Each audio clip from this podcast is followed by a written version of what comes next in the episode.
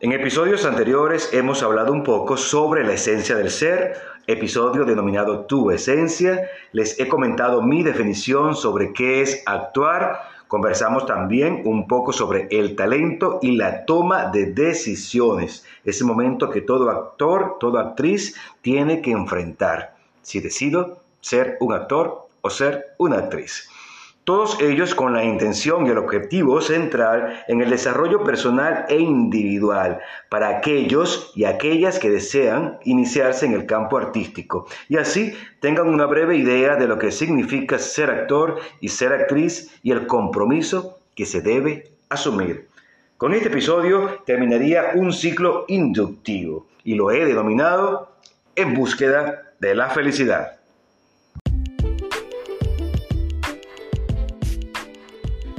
Bienvenidas y bienvenidos a un compartir de conocimientos artísticos, un espacio dedicado al proceso del actor y de la actriz.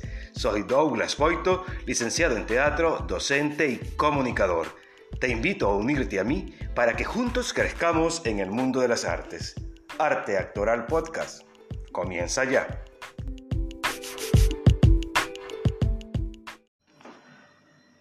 Considero que este es el episodio más importante durante todo este proceso inductivo. ¿Por qué? Simplemente porque trata de una meta, la gran meta, la super meta de todas y todos, ser felices. Por eso lo he denominado en búsqueda de la felicidad.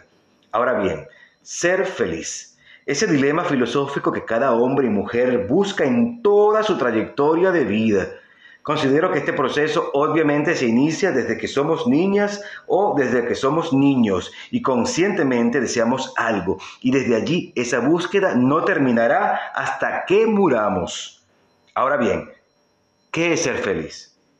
¿Qué es la felicidad? ¿Qué me hace ser feliz? Puedes buscarlo en cualquier libro, en cualquier diccionario, en Google, pero solamente tú sabes la respuesta. ¿Qué es ser feliz para ti? Este tema tan amplio y hermoso quiero tocarlo desde ese punto motivacional. Recuerden que todas y todos tenemos derecho a ser felices y para ser felices debemos tener como mínimo un proyecto de vida en el sentido que debemos hacer lo que verdaderamente nos llene, nos haga plena, nos haga plenos.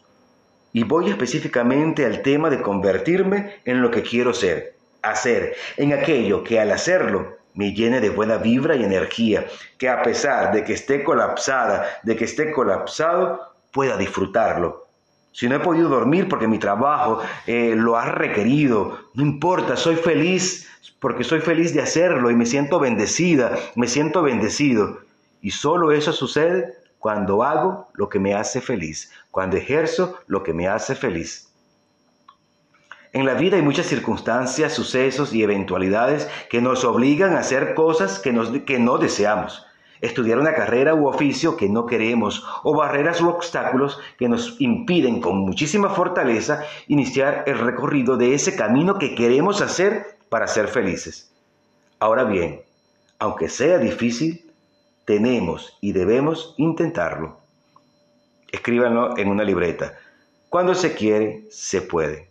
Escríbanlo en su cuaderno. Cuando se quiere, se puede. Escríbanlo en su celular. Cuando se quiere, se puede. Me da mucha tristeza cuando como docente en la universidad de carreras que no son de arte estoy dando clases especialmente en un primer día, y una o un estudiante al preguntarle si está en ese salón estudiando lo que le gusta y él o ella me responde que lo hace porque su papá o por su mamá o su esposa o esposo que es abogado o que es abogada quiere que él o ella sea igual a él o ella. O peor aún cuando me responde, profesor, no sé lo que quiero. En ese caso no lo entiendo y me da muchísima tristeza, pero sucede mucho. Por eso cuando he trabajado en el subsistema primaria, insisto a los padres y representantes que cada niño y que cada niña tiene derecho de desarrollar su vida, de decidir lo que desee desde lo más profundo de su ser, que lo que a él como hombre y a ella como mujer lo hace feliz, no necesariamente es lo que hará feliz a su hija o a su hijo.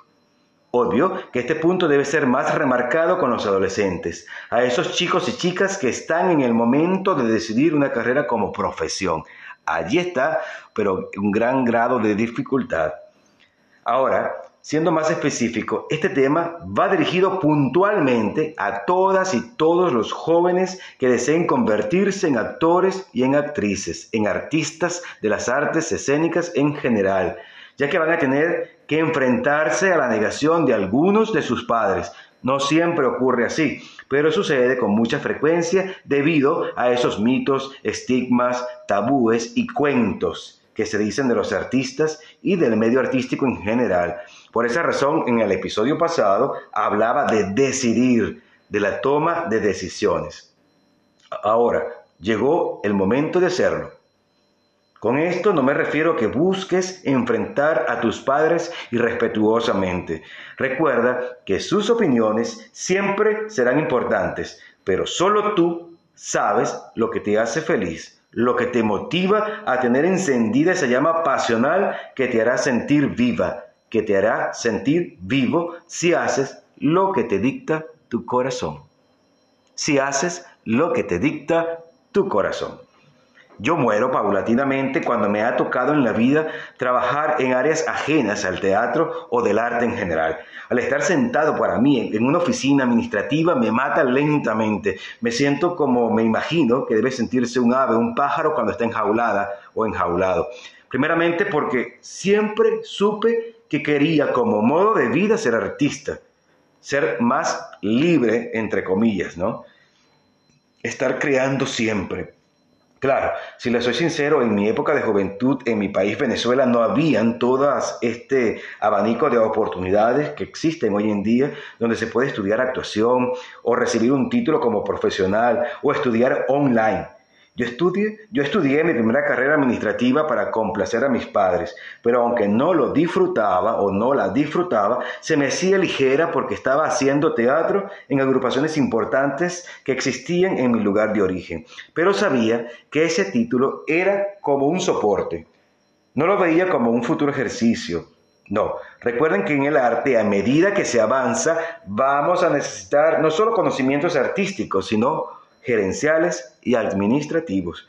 Por esa razón yo lo soportaba y así mantenía también calmados a mis padres, aunque ellos nunca me negaron o impidieron la práctica del teatro en mi vida. Fui bendecido por ello. Yo obtuve mi título como licenciado ya siendo adulto por el sistema Professor, un sistema especial de una universidad, porque existía el medio educacional que me certificaría como un licenciado en mención docencia. Y lo hice no como comprobatorio de tener talento, porque eso es otro punto.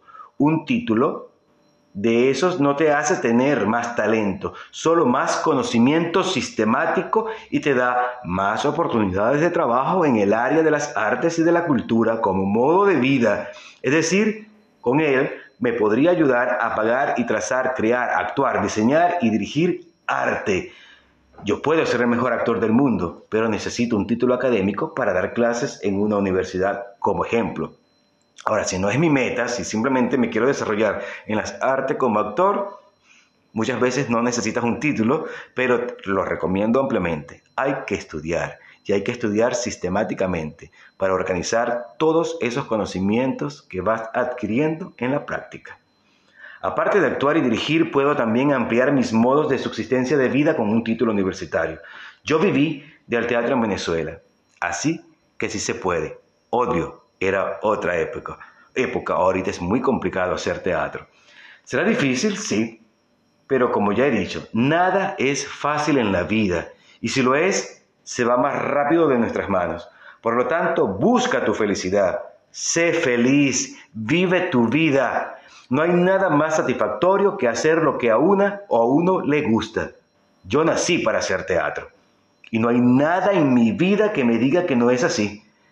No lo estoy haciendo en este momento por ser un inmigrante, pero estoy aquí compartiendo con ustedes mis conocimientos. Estoy escribiendo en mis blogs, estoy diseñando talleres para brindarle a todos y todos ustedes mi amor y mis conocimientos. Gracias por escucharme. Como siempre, espero que haya sido de su agrado este episodio y con esto voy culminando mi ciclo inductivo. Te invito a seguirme en Instagram a través de la cuenta arroba Douglas Poito y arroba Arte Actoral Podcast. También puedes visitar mi blogs en douglaspoitoarte.blogspot.com. Un gran placer compartir con todos ustedes. Se despide Douglas Poito. Hasta el próximo episodio.